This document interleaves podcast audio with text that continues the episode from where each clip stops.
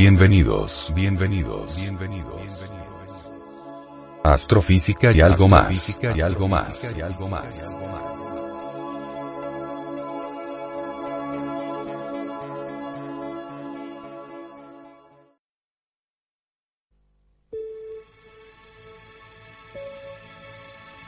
Hola. Me llamo Stephen Hawking. Soy físico, cosmólogo y un poco soñador. Aunque no pueda moverme y tenga que hablar a través de un ordenador, en mi mente soy libre. Libre para explorar el universo y contar la historia original. La historia de todo lo que acontece. Desde el principio del cosmos, la creación de nuestro mundo y de todo lo que hay en él, hasta el futuro más remoto, en el fin del universo. Un viaje a través del espacio y el tiempo. comprobémoslo. El universo de Stephen Hawking. Toda la historia.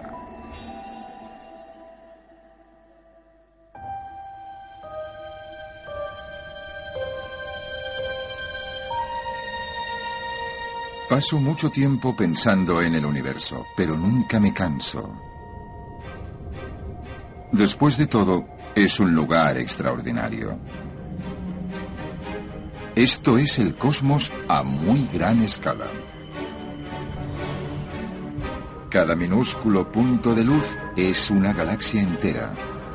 Y cada una es un conjunto de 400 mil millones de estrellas. Esta visión del universo solo es posible gracias a los últimos superordenadores. Es indescriptiblemente bello. Incontables millones de galaxias que forman una enorme red que se expande en todas direcciones. No deja de asombrarme que dentro de este universo inmenso haya una simple y perfecta galaxia espiral.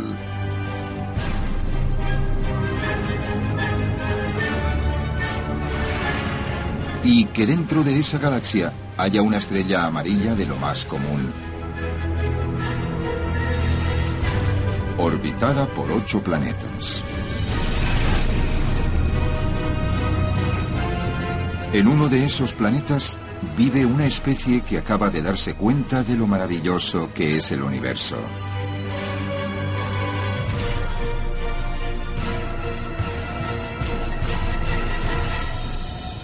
Nosotros.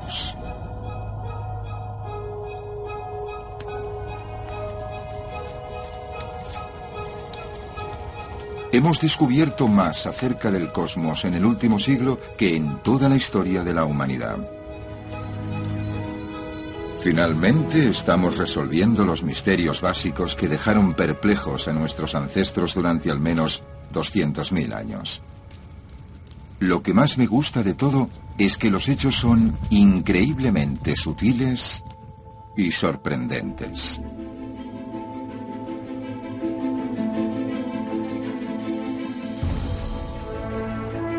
Vivimos al ritmo del Sol y creemos que la Tierra y todo lo que nos rodea fue construido por las estrellas. Los hirvientes hornos de hidrógeno, como el Sol, fabricaron incluso los átomos de nuestras pestañas. Hemos establecido que el universo es inimaginablemente antiguo, cerca de 14.000 millones de años, y que seguirá existiendo al menos el doble de ese tiempo. Pero sin duda, el hecho más sorprendente de todo es que el universo entero, todas las incontables galaxias e incluso el espacio y tiempo, así como las fuerzas de la naturaleza, se crearon a partir de la nada.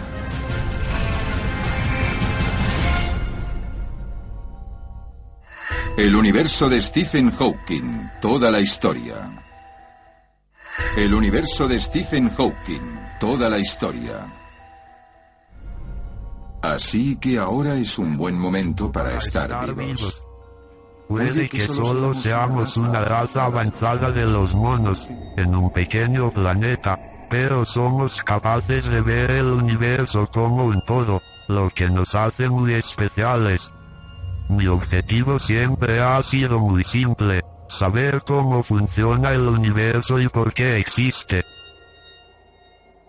Por suerte, hay pistas por todas partes y la más importante, la tenemos justo encima. Si examinamos un trozo del cielo nocturno, aunque sea tan pequeño como la cabeza de una aguja, esto es lo que encontraremos. Una parte minúscula de la enorme red de galaxias. Es menos de una millonésima parte de lo que se puede ver desde nuestro pequeño planeta. Pero incluso esta minúscula muestra es suficiente para encontrar la clave del pasado, el presente y quizás también del futuro.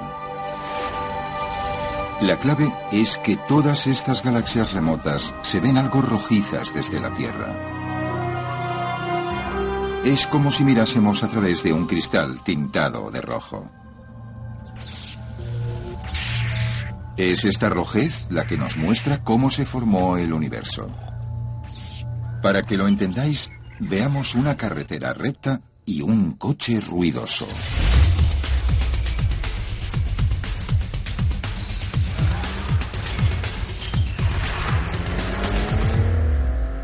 Escuchad el sonido al pasar.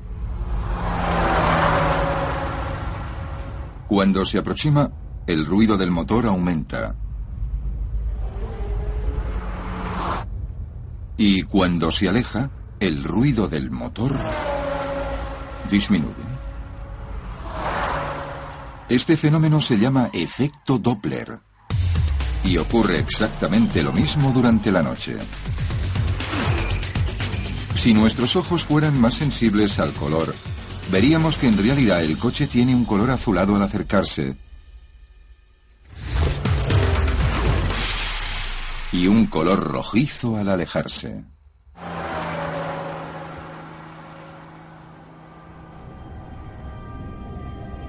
Lo mismo ocurre en el espacio. Todas las galaxias remotas son algo rojizas. Así que si cumplen las mismas leyes físicas, también deben estar alejándose. De hecho, el universo entero se está expandiendo en todas direcciones, haciéndose cada vez más y más grande, como un globo al hincharse.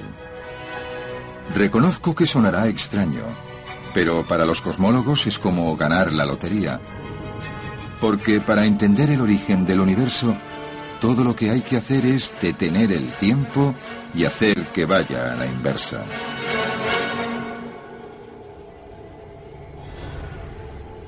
Si retrocediéramos lo suficiente, todo estaría muy cerca, mucho más cerca. Todas las galaxias, de hecho todas las cosas, convergen en un mismo punto. Toda la historia, hace 13.700 millones de años.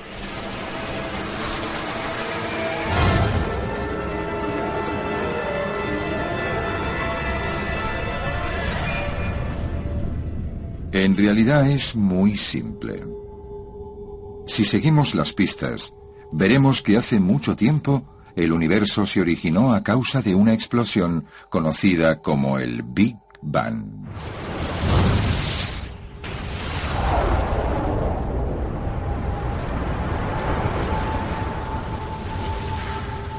Pero esperad un momento. Antes de dejarnos llevar por el fuego y el ruido, hay que saber que al principio, el Big Bang se produjo en una oscuridad total, ya que aún no existía la luz. Para verlo, habríamos necesitado algún tipo de visión cósmica.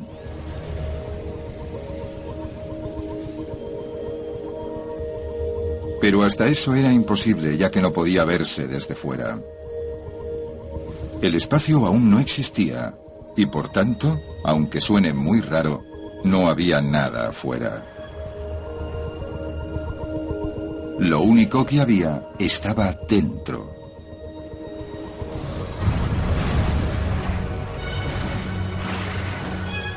Este universo temprano era realmente algo muy extraño.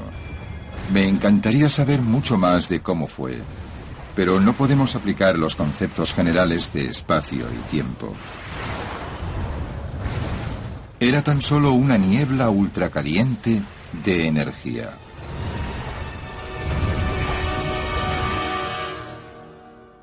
Luego se expandió y provocó un tremendo destello de radiación. Pasó de ser más pequeño que un átomo a tener el tamaño de una naranja en menos de una trillonésima parte de segundo.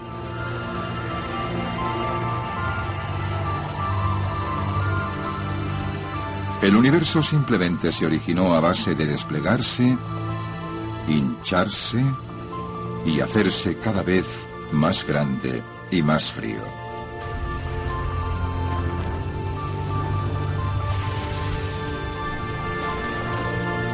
En solo 100 segundos ya era tan grande como nuestro sistema solar, trillones de kilómetros de ancho. Mientras eso pasaba, la energía del cosmos empezó a enfriarse y a crear materia en forma de infinitas partículas subatómicas. Fue lo primero que hubo.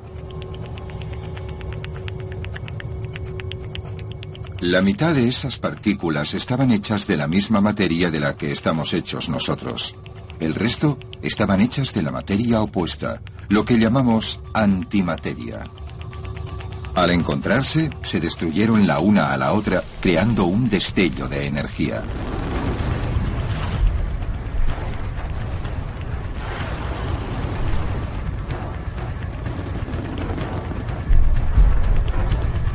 Por lo visto, construir un universo es un proceso derrochador.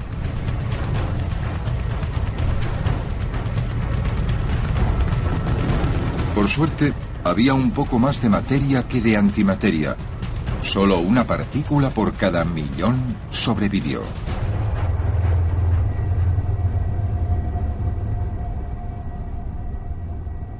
Y es gracias a esos residuos que tenemos el universo tal como es. Podríamos decir que estamos hechos del humo del Big Bang.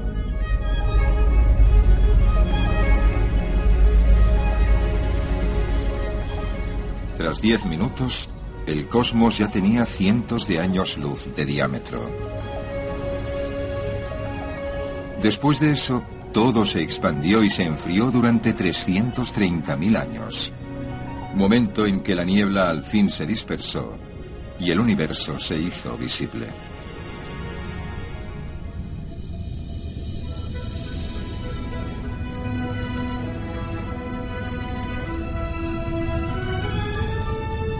Así es como empezó todo. En mi opinión, una historia fascinante y seguramente mucho más extraña que cualquier otra explicación que hubieran pensado nuestros antepasados. Pero lo que ocurrió luego también fue algo espectacular.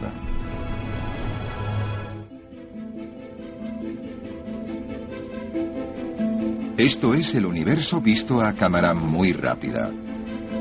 14.000 millones de años en menos de un minuto.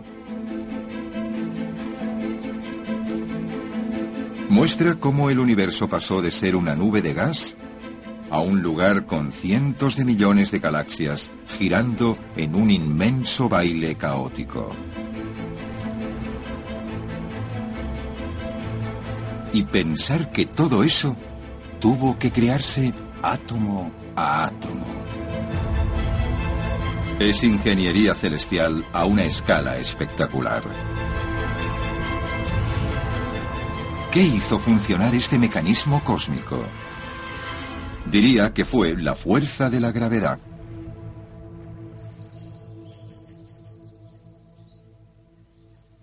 El concepto de la gravedad fue descubierto por Isaac Newton en el siglo XVII. que trabajaba de lo mismo que yo aquí, en la Universidad de Cambridge. Se dice que se le ocurrió cuando le cayó una manzana en la cabeza.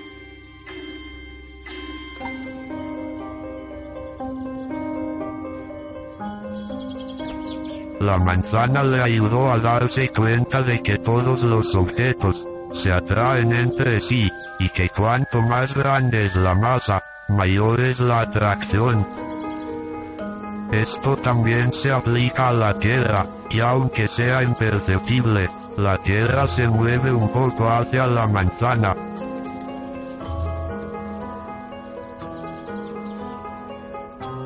Todo se junta, gracias al poder de la gravedad.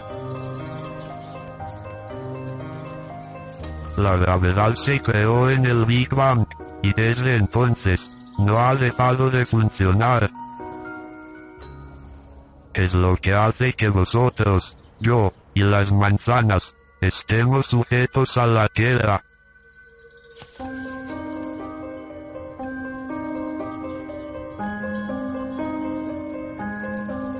Al principio del universo, la gravedad tuvo un papel muy importante.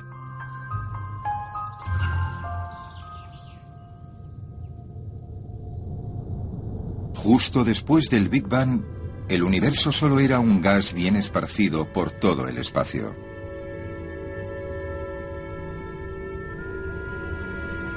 A lo largo de los siguientes 200 millones de años, la gravedad volvió a juntar el gas y se produjeron las primeras estructuras, la base de todo lo demás.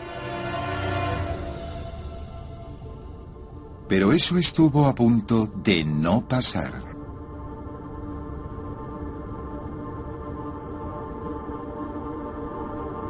Si no hubiera sido por un golpe de suerte cósmica, no existiríamos ni vosotros, ni yo, ni las estrellas o planetas. Nada de nada. Esto se sabe porque en 1982, un grupo de científicos, incluyéndome a mí, pasamos tres semanas enteras estudiándolo. Los cálculos que hicimos fueron complicados, pero es fácil enseñaros qué descubrimos. Primero, necesito una superficie lisa, como esta, por ejemplo. Es el comedor de mi universidad. Llenaremos el suelo con montones de bolas.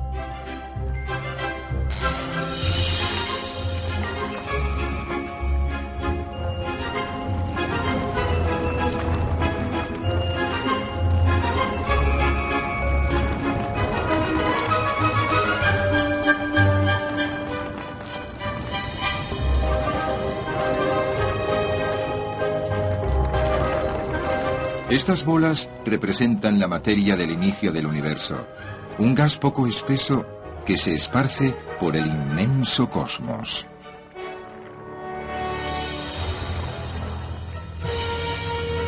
Aquí es donde entra la suerte.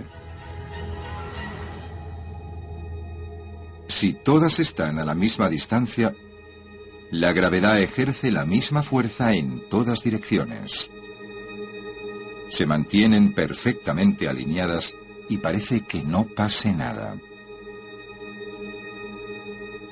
Por suerte, una de las reglas básicas del universo es que nada es perfecto. La perfección simplemente no existe.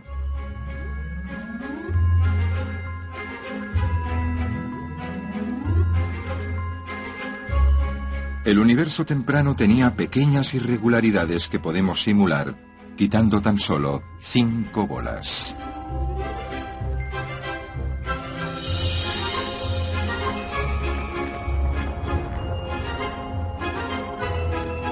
Puede que parezca que no ha cambiado demasiado, pero para la gravedad, la ausencia de esas bolas es una gran oportunidad.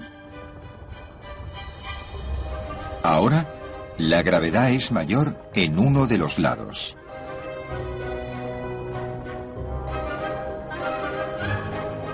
Las pequeñas irregularidades en este mar de bolas le han dado a la gravedad algo en que agarrarse. Y eso es precisamente lo que ocurrió en el universo.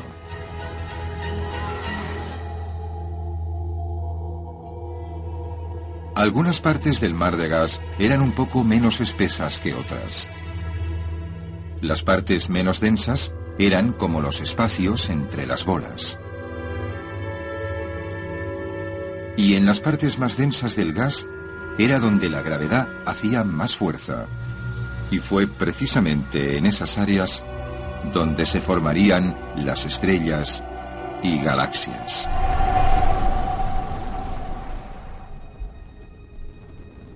El cosmos había dado su primer paso para convertirse en la maravilla que es hoy. Y todo gracias a la irregularidad, la imperfección y el caos.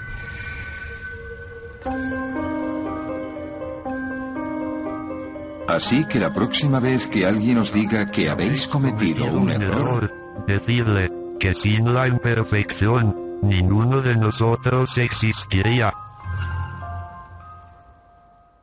El universo de Stephen Hawking, toda la historia. El universo de Stephen Hawking, toda la historia.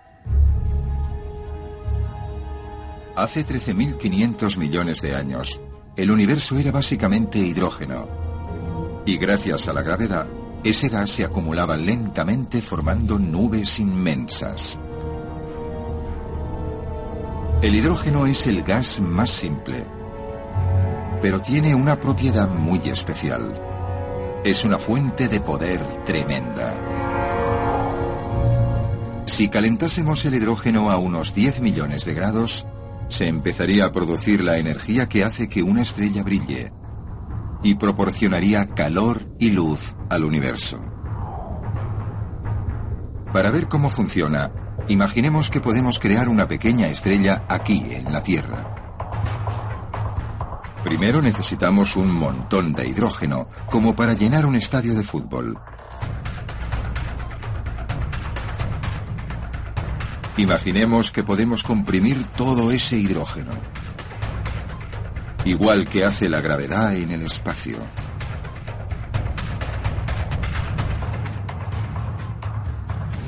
Cuando el hidrógeno se compacta, los átomos de gas empiezan a rebotar unos contra otros. Y la temperatura empieza a subir. Cuando está tan comprimido como el tamaño de una pelota de fútbol, el hidrógeno llega al punto crítico de 10 millones de grados.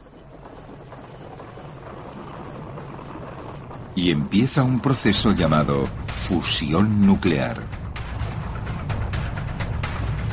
El hidrógeno empieza a fusionarse creando un nuevo material aún más pesado, el helio.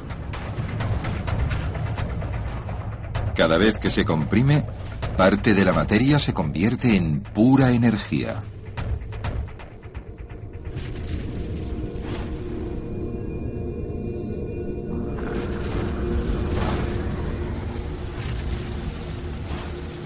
Hemos creado una estrella en miniatura.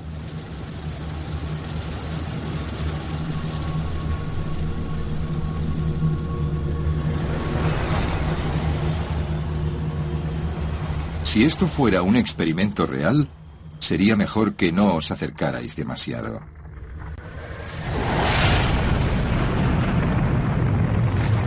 Ya que la energía que desprende una estrella, aunque sea tan pequeña, sería devastadora.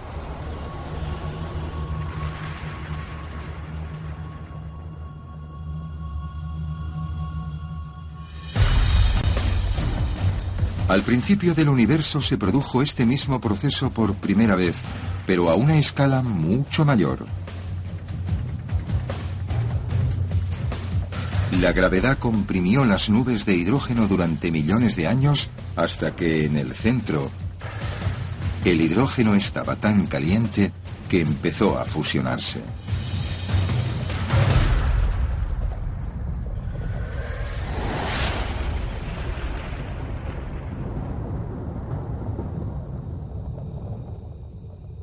La primera estrella tomó vida.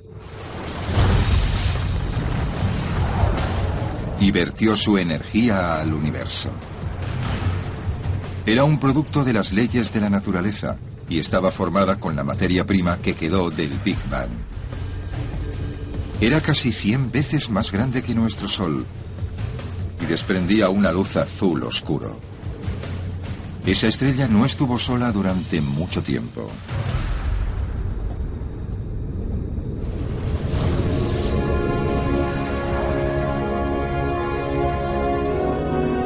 Otras estrellas se fueron encendiendo.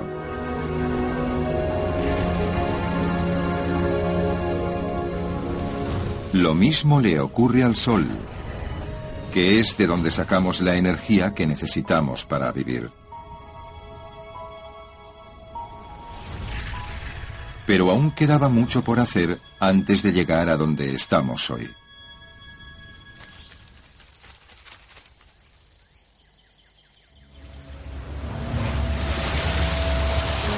No se puede construir un mundo como el nuestro solo con gases simples como el hidrógeno y el helio. Se necesitan todo tipo de elementos. Elementos como el oxígeno, el carbono, el hierro y muchos más.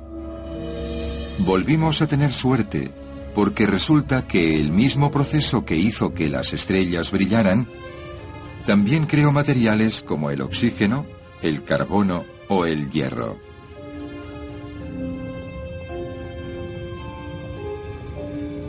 Resulta que por casualidad, las estrellas son fábricas gigantes.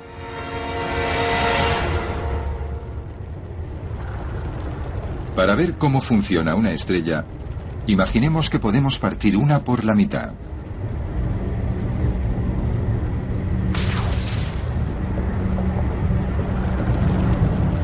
Igual que en la mini estrella que creamos, los átomos de hidrógeno se fusionan creando el helio que produce la energía de la estrella.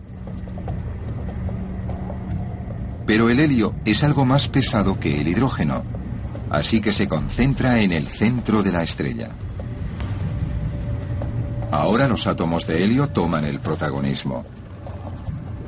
Al fusionarse, producen aún más energía y crean un nuevo elemento, el carbono la base vital de todo ser viviente. El proceso se repite una y otra vez, y la estrella queda recubierta en capas como una cebolla. Una cebolla enorme. En el centro están los elementos más pesados como el neón, el oxígeno y por último, el hierro. Entonces todo cambia. El hierro no produce energía al fusionarse, así que el fuego empieza a apagarse. Se va acumulando hierro en el núcleo de la estrella hasta que casi todo el combustible se acaba.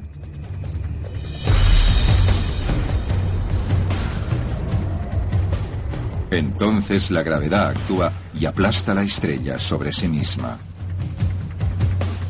A medida que el núcleo se comprime, su temperatura aumenta hasta ser 100 veces más caliente que el núcleo del Sol.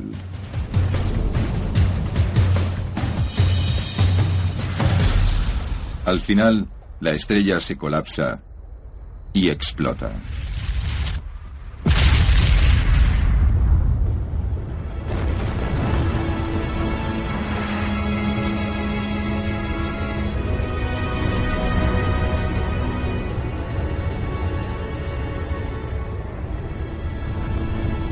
Esto es una supernova.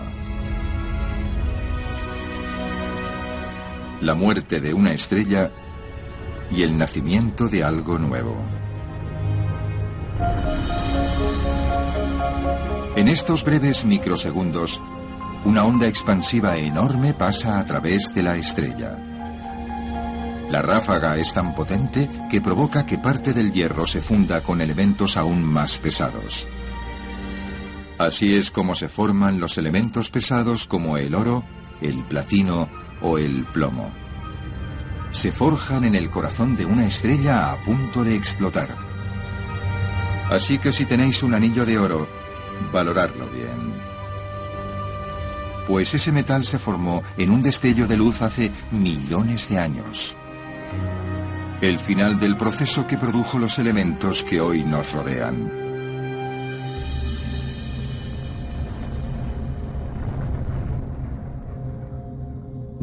Nunca deja de asombrarme que nuestros cuerpos estén hechos con material de las estrellas y que nuestros corazones latan debido a la energía que desprenden esos materiales, pero, por muy mágicas que sean las estrellas, hay cosas aún más fascinantes y poderosas en nuestro cosmos gigantesco.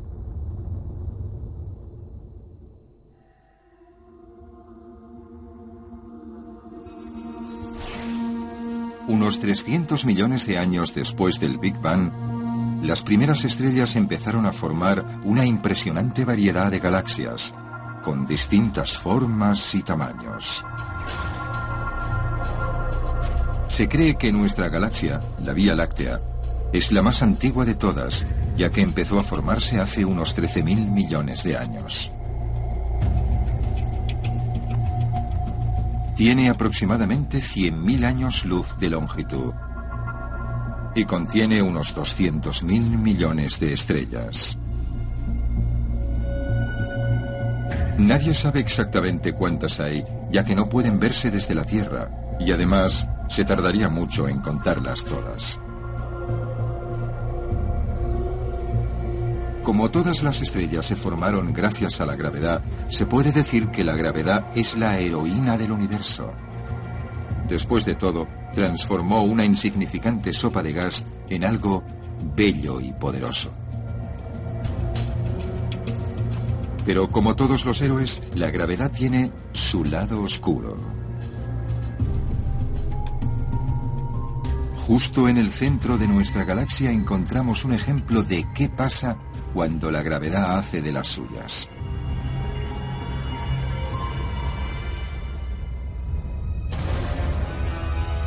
Un agujero negro.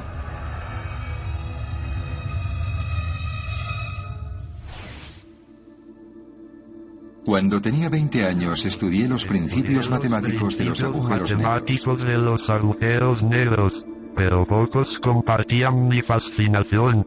Ahora, Parece que están de moda. Físicos de todo el mundo estudian el comportamiento de los agujeros negros. Ahora sabemos que no son solo fascinantes de por sí, sino que además tienen un papel fundamental en la formación de las galaxias. También nos dan una pista de cómo puede acabar el universo. Un agujero negro se forma cuando una estrella grande, pongamos 20 veces más grande que el Sol, llega al fin de su vida. Esa estrella no se parece en nada a nuestro Sol, ya que se vuelve inestable y sufre violentas convulsiones cuando empieza a agonizar.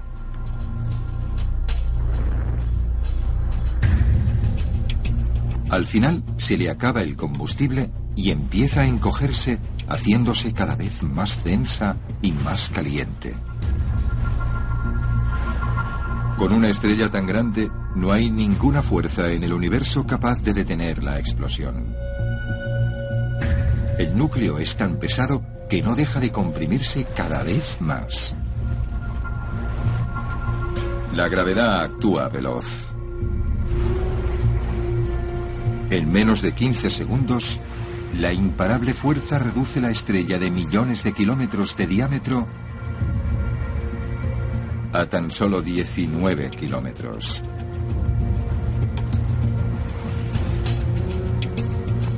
Toda la masa de la estrella sigue ahí, pero su propio peso hace que cada vez se haga más y más pequeña.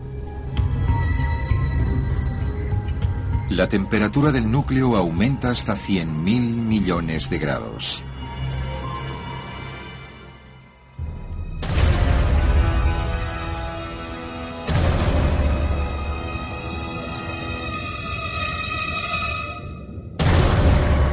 Las capas superiores estallan en una gigantesca supernova, pero en el centro, el núcleo se convierte en lo que llamamos pozo gravitacional. Se comprime por sí solo y nace un agujero negro. Nada a su alrededor puede escapar de su fuerza, ni siquiera la luz. Aunque cueste imaginar cuán denso puede ser un agujero negro, intentaré poneros un ejemplo con algo muy familiar. La Tierra.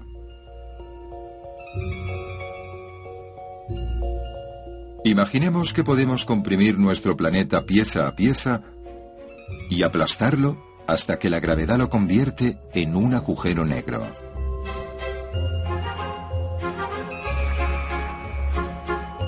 ¿Cuán pequeña tendría que ser para desaparecer en su propia gravedad?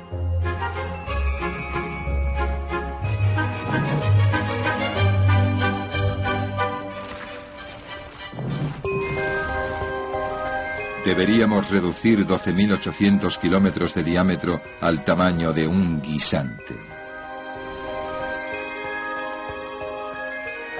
Cuando estudiaba los agujeros negros, lo más inesperado fue descubrir que un agujero negro puede no ser del todo negro. Por la misma razón que el universo incipiente no podía haberse desplegado de manera perfecta. La perfección no existe. Los agujeros negros desprenden radiación. Cuanto más pequeño es el agujero negro, mayor es la radiación. Así que un agujero negro minúsculo con la masa de una cordillera ya brillaría.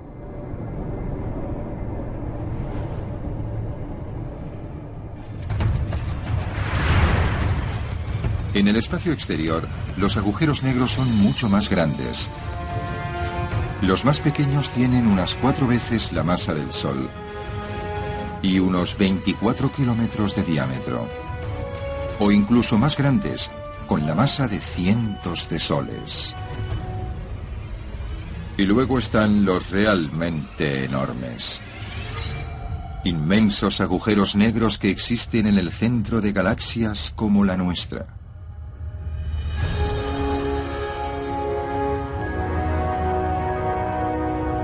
Se cree que este agujero negro tiene la masa de 4 millones de soles y mide 17 millones de kilómetros de diámetro. Los agujeros negros como este son el centro sobre el que muchas galaxias giran, incluso la Vía Láctea. Una especie de estabilizador que les da forma.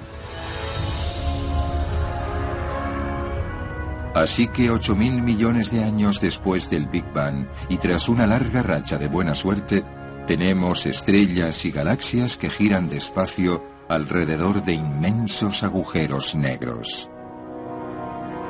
Ya está todo listo para algo que nos concierne mucho más. La formación del Sol, de la Tierra y finalmente de nosotros. Universo de Stephen Hawking, toda la historia. El universo de Stephen Hawking, toda la historia. Nuestro sistema solar, lo que llamamos hogar, está a unos 26.000 años luz del centro de nuestra galaxia, la Vía Láctea, a dos tercios de su longitud. La historia de cómo estos enormes planetas llegaron a orbitar una estrella común amarilla tiene 6.000 millones de años. Pero como no tenemos tanto tiempo, lo resumiré un poco. Todo empezó con una explosión.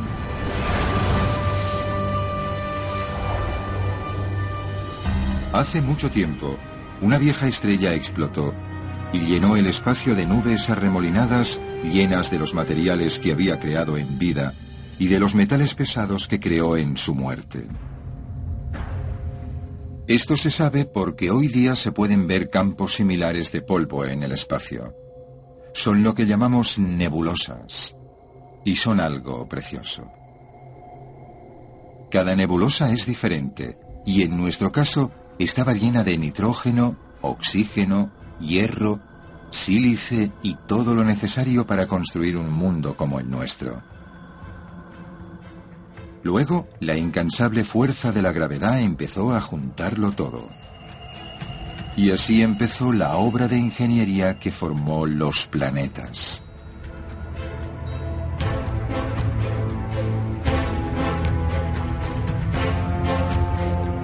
Se empezaron a formar inmensas espirales de polvo y en el centro de una de esas espirales, un planeta llamado Tierra empezó a tomar forma.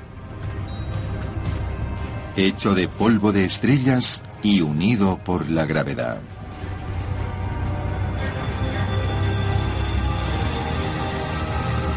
Unos cientos de millones de años después, se había convertido en una enorme bola, a base de recoger toneladas de restos celestiales.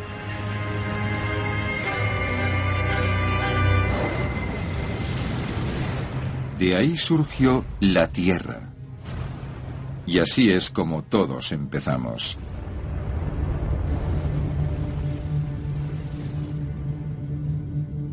Sin embargo, nuestro planeta hubiera seguido siendo una gran bola estéril de roca, metales y minerales de no haber sido por algo que pasó.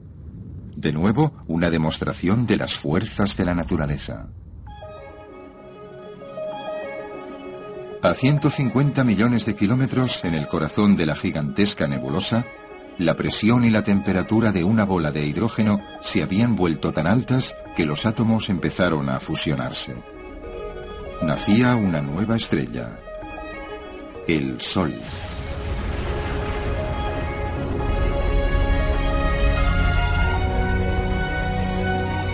Cuando el Sol se encendió, desprendió una enorme ráfaga de viento solar una ráfaga radioactiva de energía. Eso destruyó el polvo y el gas que habían quedado en la nebulosa, en el borde del sistema solar. Y por eso hoy en día todo es bello y ordenado.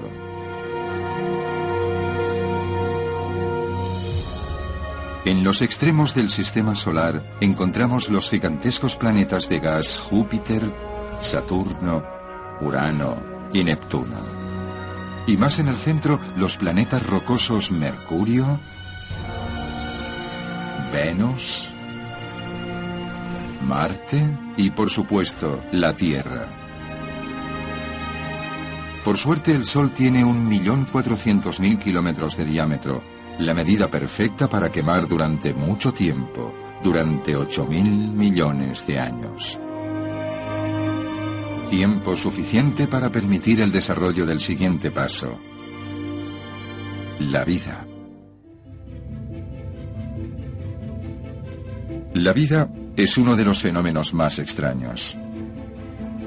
En mi opinión, muestra que el universo es capaz de casi cualquier cosa. Siempre me asombra pensar lo mucho que sabemos acerca del origen del universo hace millones de años pero lo poco que sabemos de cómo surgió la vida. La explicación más probable es que seamos un accidente.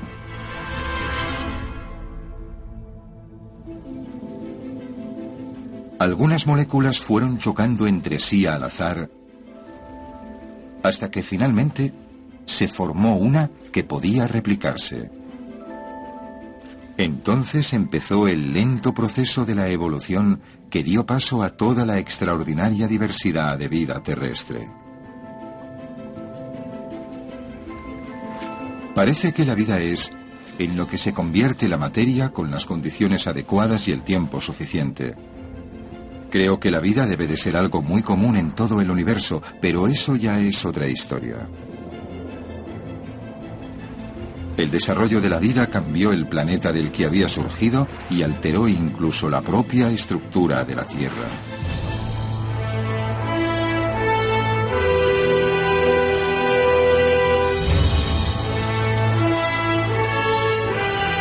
Pasados 7.000 millones de años, surgió la raza humana.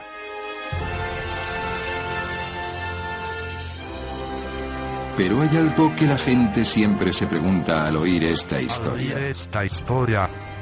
¿Cómo es posible que toda esa serie de acontecimientos que acabaron creándonos sea un accidente? Quizás un día la ciencia revele que hay alguna autoridad suprema que ajustó las leyes de la naturaleza para que pudiéramos existir.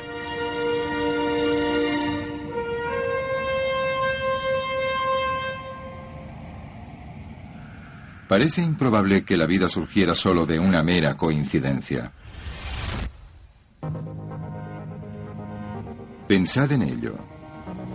La Tierra está justo a la distancia exacta del Sol para que pueda haber agua líquida en la superficie.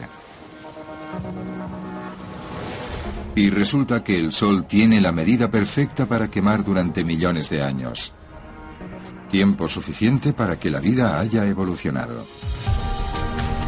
El sistema solar está lleno de los elementos necesarios para la vida. Esos elementos están ahí gracias a algunas estrellas viejas que se apagaron. Estrellas que existieron debido a una minúscula irregularidad en el gas primordial originario. Y este, a su vez, fue producido por un desequilibrio en el mar de partículas que formó el Big Bang.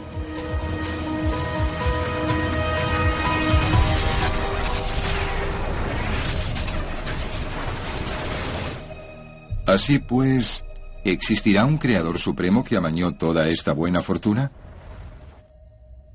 Yo creo que no necesariamente. Miradlo de este modo. ¿Y si hubiera otros universos con menos suerte que el nuestro? Cada uno de esos universos podría haber surgido de su propio Big Bang y podría tener diferentes leyes físicas y distintas condiciones. En algunos puede que no existiera la gravedad y no podría haber vida. En otros, el hidrógeno podría no fusionarse, por lo que no habría estrellas, ni tampoco vida. Y por muchos motivos podría haber universos que se hubieran formado y destruido sin producir nada.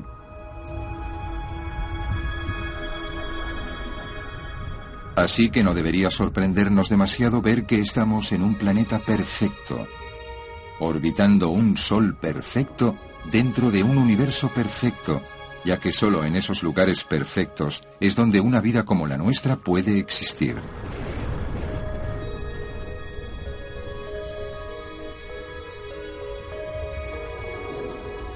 Somos uno de los muchos productos del universo, el resultado de un antiguo y elegante mecanismo, sin embargo, este extraordinario descubrimiento es solo el principio de todo lo que nos puede contar la física. Podemos descubrir a qué se enfrentará la humanidad en el futuro.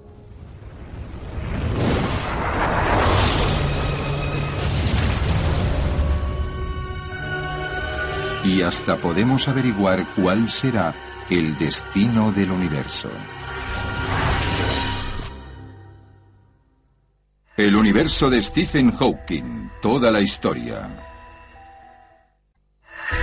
El universo de Stephen Hawking, toda la historia. Una de las razones por las que me encanta la cosmología es que no solo nos dice de dónde salió la gigantesca red de galaxias del universo, sino que también qué nos depara a nosotros y al mismo universo. Creo que es muy emocionante ser uno de los primeros seres humanos capaz de mirar hacia el futuro cientos o incluso millones de años adelante, o quizás incluso hasta el fin de los tiempos. Lo que veo no es tan solo el futuro del cosmos que habitamos, sino todos los enormes retos a los que deberán enfrentarse las especies. Después de todo, somos organismos insignificantes, comparados con el poderoso universo que nos creó. La Tierra misma, que nos dio la vida, no será siempre el santuario azul que es hoy. Los continentes de nuestro planeta se están moviendo. En 75 millones de años se habrán concentrado alrededor del Polo Sur. Nadie sabe si la Tierra seguirá siendo habitable entonces, pero la triste realidad es que puede que no duremos tanto para averiguarlo. Al mirar hacia el futuro, vemos que el universo es un lugar muy peligroso.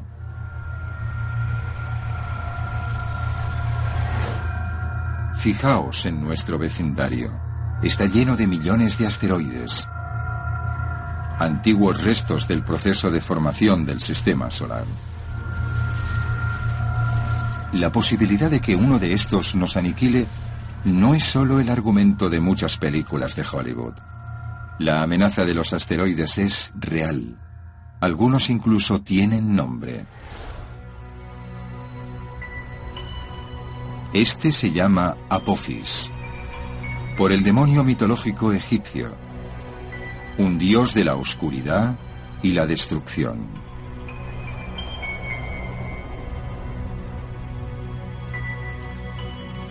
Apophis fue descubierto en 2004 y tiene el tamaño de un rascacielos de 100 pisos.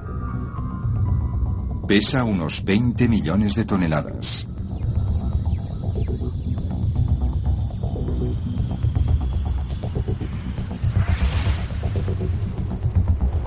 Viaja a través del espacio a 45.000 kilómetros por hora, 10 veces más rápido que una bala. Contiene casi tanta energía como todas las armas nucleares del mundo juntas, y sabemos más o menos a dónde se dirige.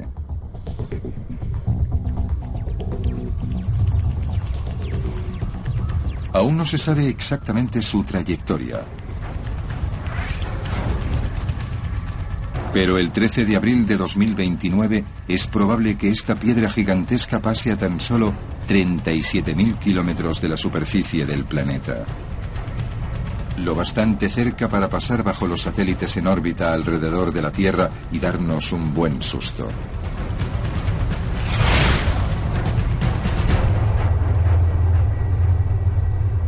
Por suerte hay pocas posibilidades de que Apophis nos alcance. Pero el problema de la humanidad es que en el espacio siempre hay una piedra más grande.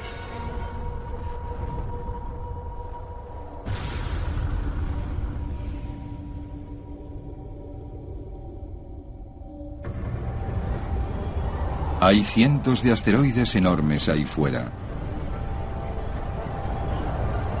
Algunos tienen 16 kilómetros de largo, como Manhattan. Un asteroide de ese tamaño alcanza la Tierra cada 100 millones de años, más o menos.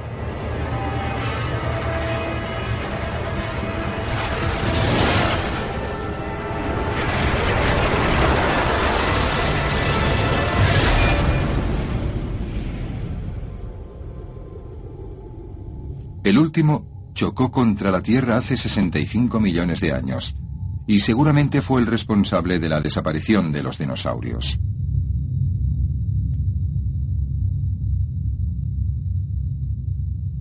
No sabemos cuándo nos alcanzará el próximo asteroide, pero según su tamaño, podría esterilizar nuestro planeta. Ese sería el fin de 5.000 millones de años de vida en la Tierra. Pero incluso si evitáramos tal catástrofe natural, podríamos acabar destruyéndonos a nosotros mismos.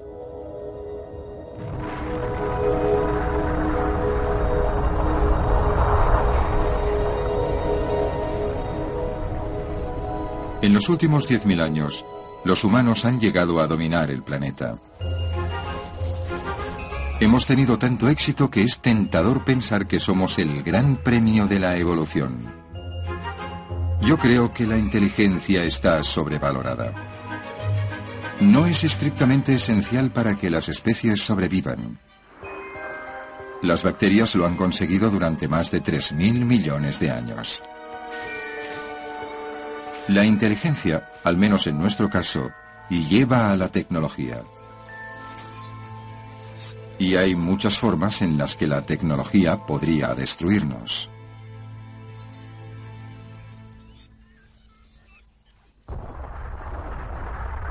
La más evidente es la amenaza de las armas nucleares. Aunque el riesgo de que empiece una guerra nuclear en el próximo año sea minúsculo, pongamos uno entre un millón, si aumentamos el tiempo a 100.000 años, las posibilidades de catástrofe serían ya de una entre diez.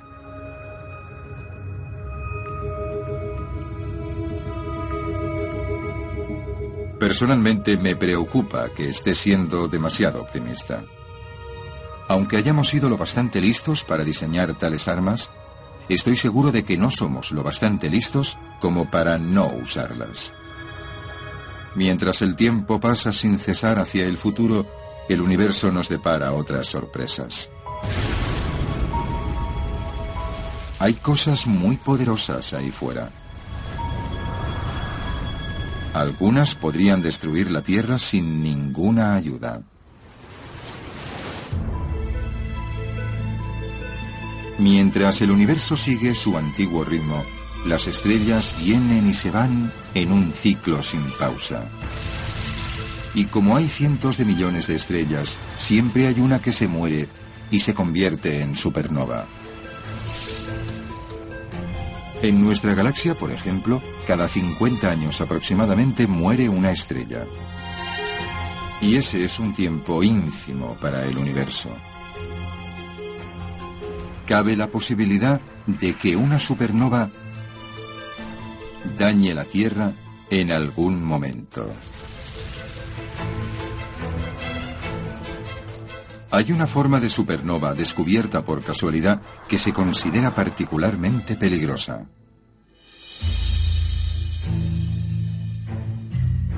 En 1967, en plena Guerra Fría, los satélites militares de los Estados Unidos detectaron una enorme explosión de algo llamado radiación gamma.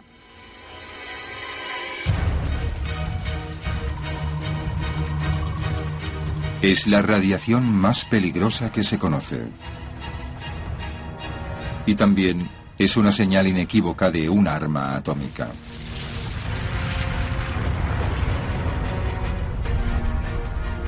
¿Serían esos rayos gamma la prueba de una nueva y poderosa bomba soviética? Por suerte la respuesta fue no.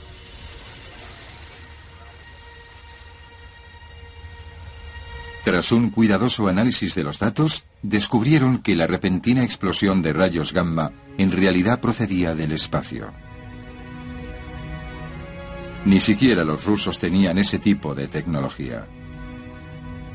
Décadas más tarde, aún no sabemos qué causa esas explosiones de radiación, pero hay una teoría muy respetada, según la cual estarían producidas por una supernova especial, los brotes de rayos gamma. Y podría haber una muy cerca.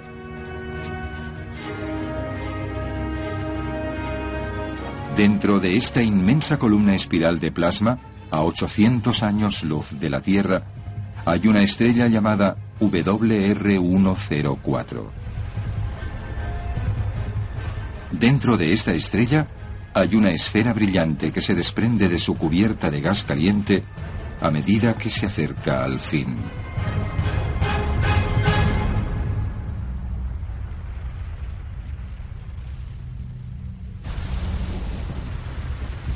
Si esta estrella es lo que pensamos que es, cuando muera, producirá dos rayos de radiación dirigidos hacia sus dos lados opuestos.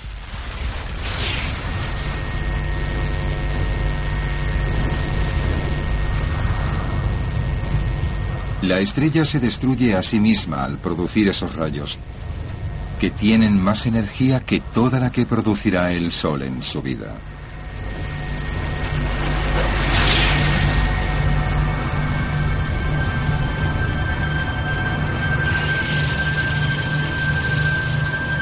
Es el fenómeno más luminoso de todo el universo.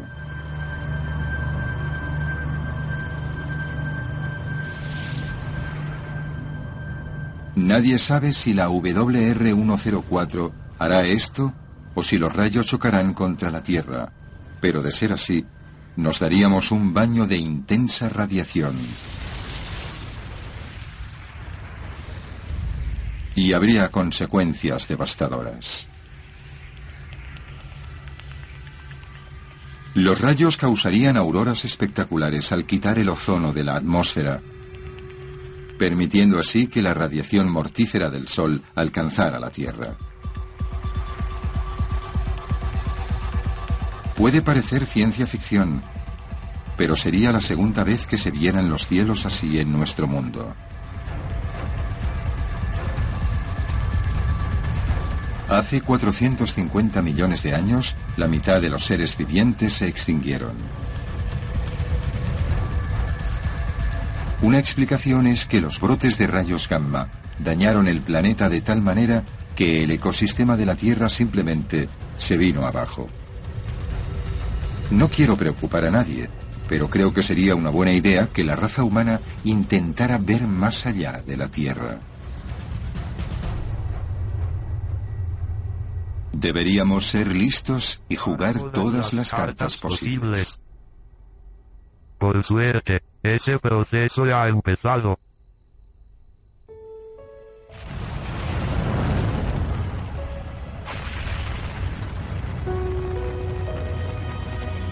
En mi opinión, el lanzamiento del Apolo 11 fue probablemente el momento más importante de la historia de la humanidad.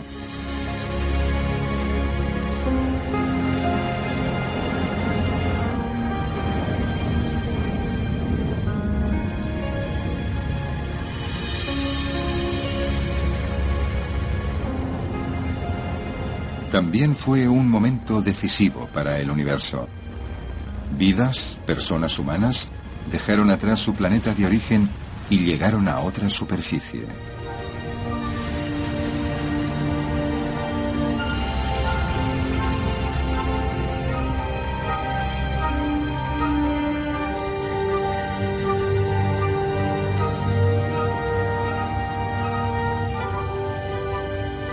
Pisadas de los astronautas aún se conservan. Es un testimonio del principio de lo que podría ser el siguiente capítulo de la historia del cosmos. La propagación de la vida a otras partes del universo. El universo de Stephen Hawking, toda la historia. El universo de Stephen Hawking, toda la historia.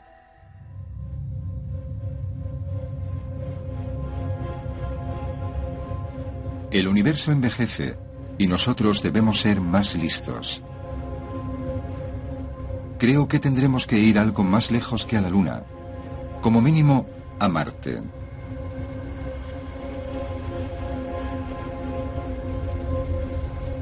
Seguramente el planeta rojo tendrá un papel importante en nuestra evolución e incluso en la historia del cosmos. Se trata del segundo y más importante peldaño en el camino de la humanidad hacia las estrellas.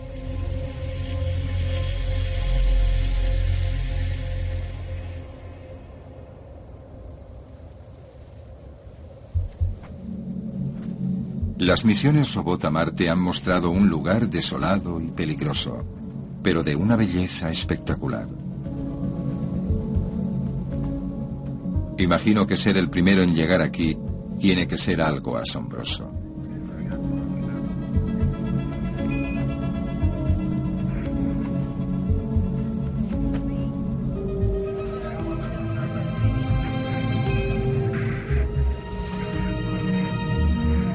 Pero es muy frío.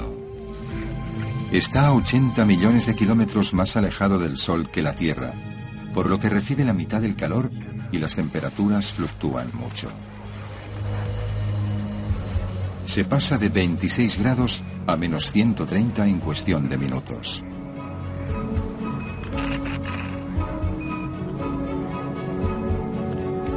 Y aún venciendo el frío, tendríamos que afrontar la baja gravedad. Marte es la mitad de grande que la Tierra y solo tiene el 38% de su gravedad. Con el tiempo, los huesos de los exploradores se debilitarían y sus músculos se atrofiarían. Si pasaran bastante tiempo en Marte, estarían demasiado débiles para regresar a salvo a la Tierra.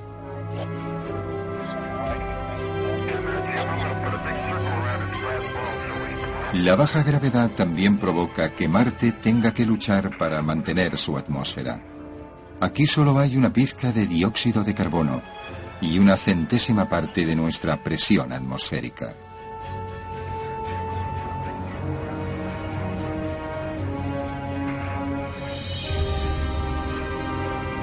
Aunque esté más lejos, Marte también recibe la dañina radiación solar pero al no tener un campo magnético como el de la Tierra, no tiene una capa de ozono que le proteja.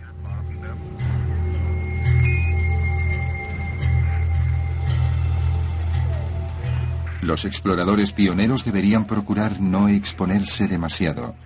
Quizás incluso tendrían que vivir bajo tierra.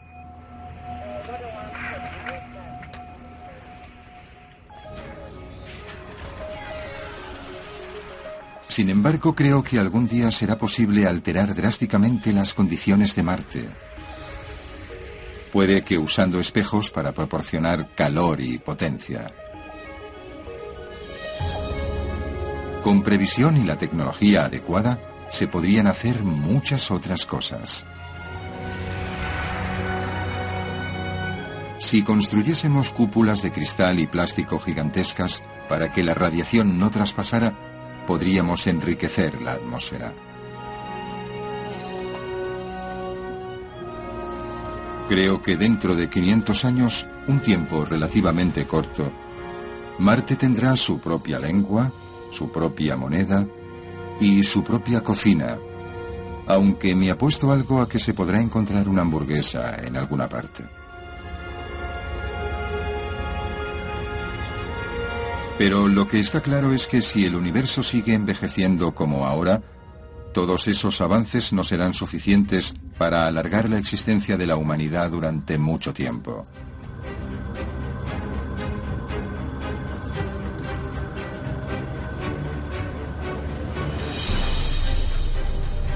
Más allá en el futuro, llegará un día en el que nuestro sistema solar seguirá el mismo camino que muchos otros sistemas solares anteriores y dejará de existir. Ahora el Sol está justo a la mitad de su ciclo vital. En esta fase se vuelve cada vez más y más caliente y brillante, un 6% cada mil millones de años. En unos 5.000 millones de años, la temperatura del Sol alcanzará casi los 200.000 millones de grados.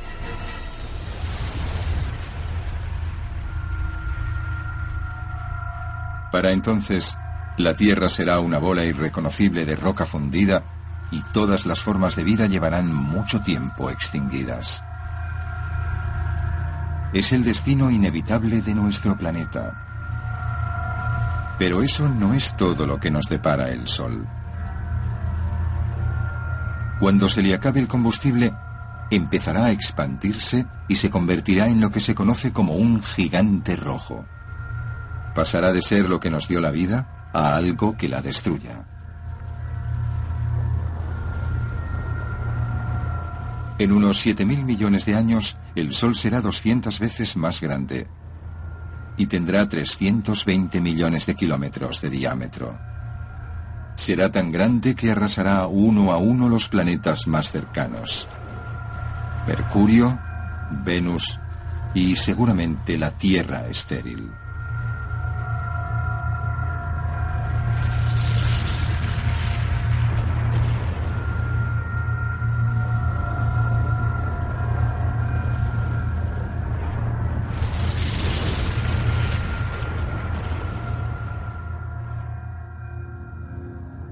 Sin embargo, mientras el universo siga evolucionando a su ritmo sin tregua, se nos presentarán nuevas oportunidades si somos capaces de conservar la vida que creó el cosmos.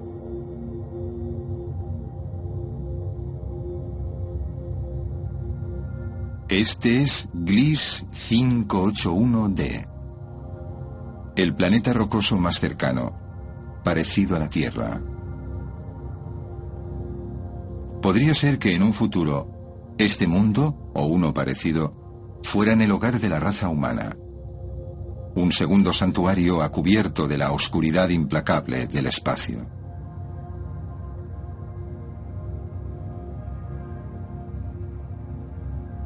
Se descubrió en 2007 y es siete veces mayor que la Tierra. Orbita una estrella más pequeña y más rojiza que la nuestra, pero está justo a la distancia exacta de su Sol para que pueda haber agua en la superficie. Aunque este fuera el hogar perfecto aparte de la Tierra, tendríamos que enfrentarnos a un problema fundamental.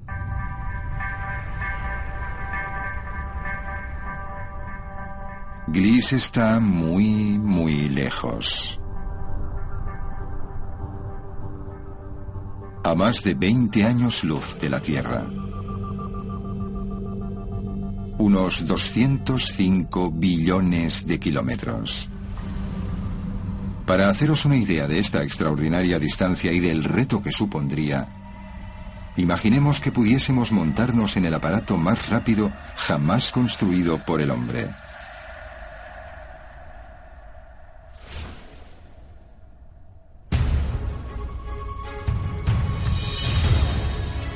El Voyager 1 se lanzó en 1977. Ahora, 30 años después, ha viajado más de 20.000 millones de kilómetros.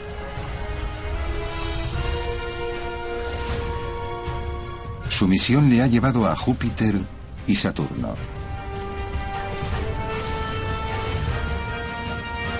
Usando su gravedad para impulsarse, esta nave ha batido récords de velocidad. Puede que no parezca mucho, pero el Voyager viaja a través del espacio a 17,7 kilómetros por segundo. En la Tierra, 17,7 kilómetros por segundo sería esto. 63.000 kilómetros por hora.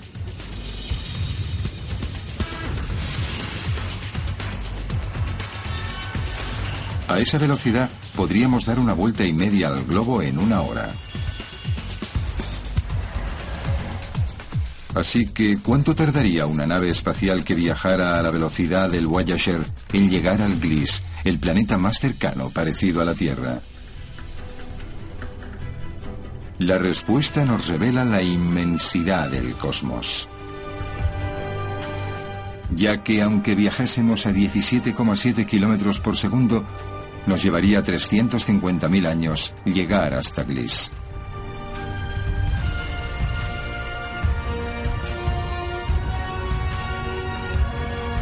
Creo que tenemos una posibilidad de convertirnos en una parte duradera del siempre cambiante universo y de descubrir qué otras maravillas alberga. Pero para conseguirlo, debemos desarrollar nuevas tecnologías a escalas gigantescas. Y eso precisará una gran obra de ingeniería. Somos muchos en el campo de la tecnología los que creemos que es esencial encontrar maneras de recorrer grandes distancias para poder preservar la humanidad en un universo vecino. Si pudiésemos construir una máquina capaz de viajar a otros sistemas solares, sería una posibilidad fascinante. La supervivencia de la raza humana durante millones de años.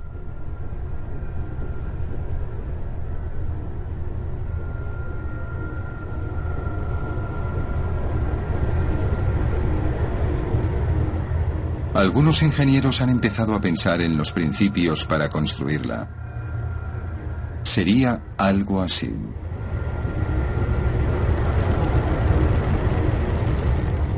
Podría usar energía atómica o quizás combustibles más exóticos como la antimateria para proporcionarle enormes cantidades de potencia. Aunque creo que las mayores dificultades no serían técnicas. Primero, habría que financiarlo. El coste de construir una nave espacial interestelar sería astronómico, y la sociedad que la creara no obtendría demasiada recompensa. No la volvería a ver jamás.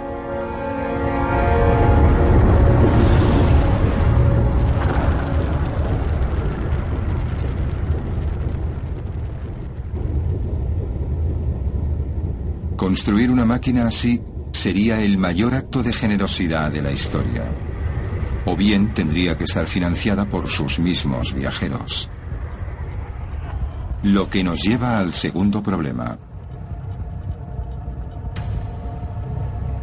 Aunque pudiera viajar increíblemente rápido, pongamos mil veces más rápido que el Voyager, a 17.700 kilómetros por segundo, un viaje hasta el sistema estelar más próximo aún duraría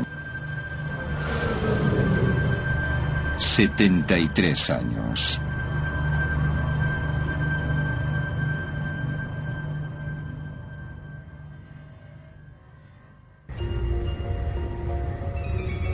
Un viaje tan largo implica que al menos una generación entera de humanos tendría que pasar toda su vida en el espacio. Y entonces no se podría decir que fueran voluntarios para la misión.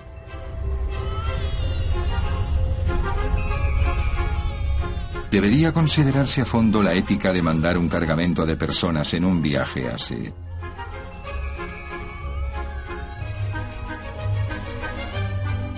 a menos que podamos alargar el período de vida humana lo suficiente como para hacer viajes tan largos. Y creo que eso es lo que acabaremos haciendo al final.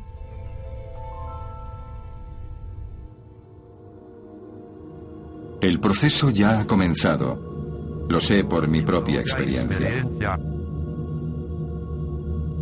Mis músculos, ya no, funcionan pero mis ojos y cerebro siguen funcionando perfectamente. La tecnología me ayuda a moverme y a comunicarme.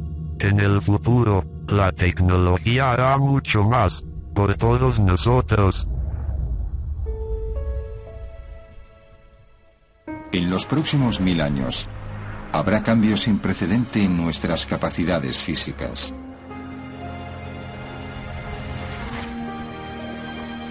La ingeniería genética nos dará una vida más larga y una inteligencia mayor. Si modificáramos nuestros genes, podríamos tener una piel que nos protegiera de la radiación o capacidad para respirar en atmósferas tóxicas. Podríamos ser inmunes a las infecciones. Incluso podríamos crear formas de vida artificial sofisticadas usando ADN sintético, especialmente diseñadas para los retos de un viaje espacial. Tales avances nos permitirían sobrevivir en largos viajes y mundos inhóspitos. Quizás algún día nuestros descendientes vivirán dispersados en planetas que orbitan otras estrellas de la galaxia y en un futuro más lejano, incluso transporten su carga biológica a otros sistemas solares aún por descubrir. Naves como esta podrían estar diseñadas para dividirse y dispersarse.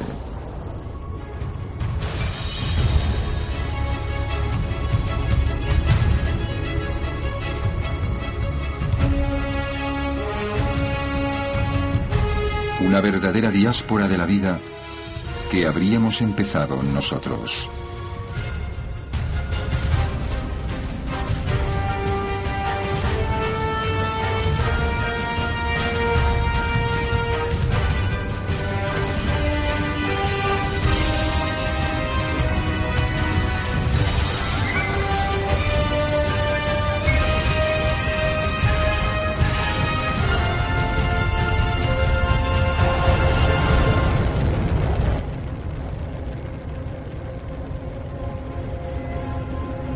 Estoy seguro de que mientras viajamos a través del espacio interestelar, desvelaremos los secretos más profundos de la naturaleza.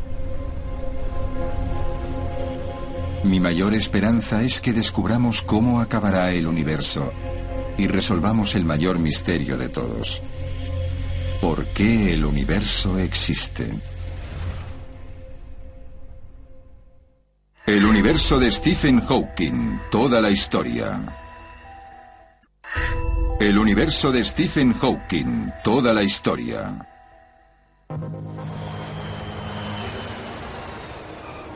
Una vez di una conferencia en Japón donde me pidieron que no mencionara el fin del universo por si acaso se veía afectado el mercado de valores japonés. Yo no sé si el universo se acabará ni cuánto, pero por lo que respecta a vuestras inversiones, creo que es un poco pronto para vender.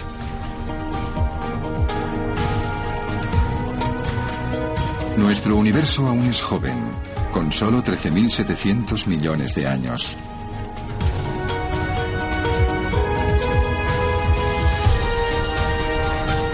Los cosmólogos creemos que, como muy pronto, se acabará de aquí a 30.000 millones de años. Aún queda mucho por ver.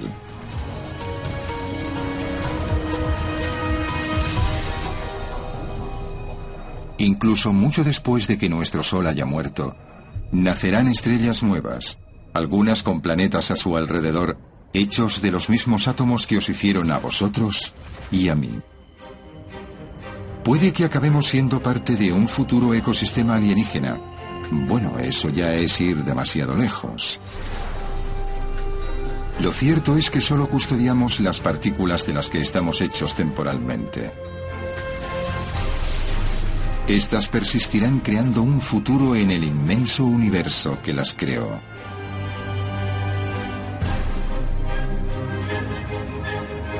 Y ciertamente, la gravedad seguirá su incesante cometido como siempre.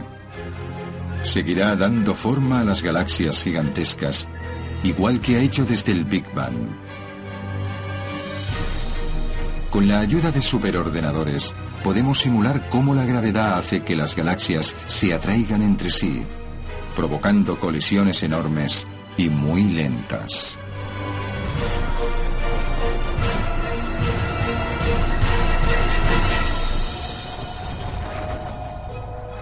Nuestra galaxia se fusionará con la galaxia vecina, Andrómeda, en unos 3.000 millones de años. Será una colisión a cámara lenta que durará 2.000 millones de años.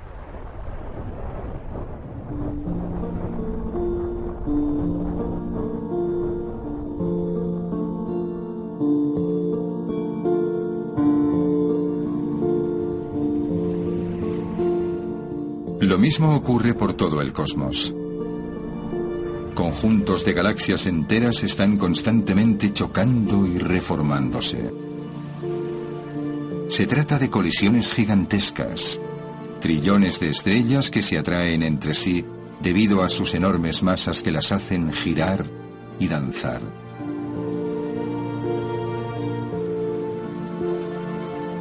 La gravedad hace funcionar el mecanismo cósmico igual que ha hecho siempre desde el Big Bang. Así es como se ve el universo cuando no concebimos el tiempo a escala humana.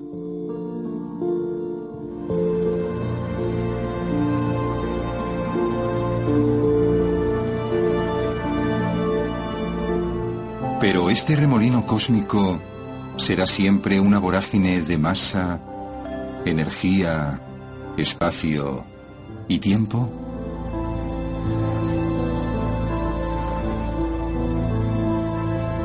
Qué extraordinario que podamos plantearnos una pregunta así.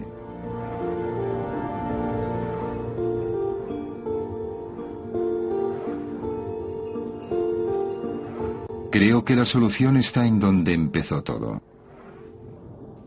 Con el Big Bang.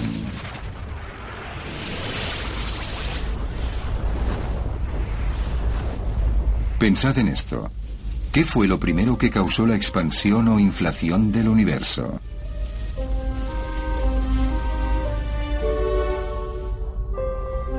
Cuando podamos responder a eso y entender el Big Bang totalmente, aprenderemos la fe del universo.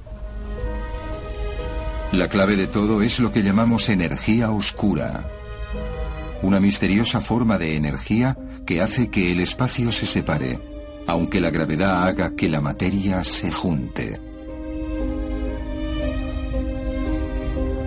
Parece que la energía oscura fue el detonante de que el universo se inflara, pero no se sabe muy bien cómo.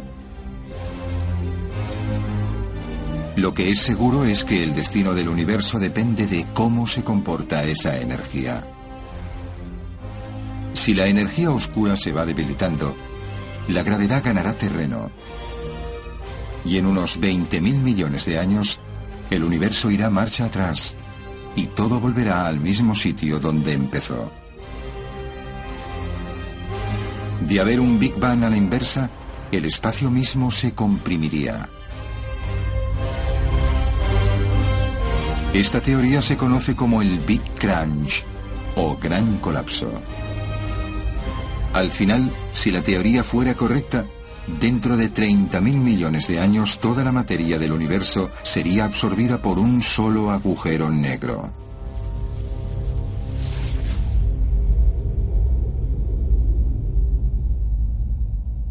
El universo entero sería tan solo un minúsculo punto, como lo era en el instante del Big Bang.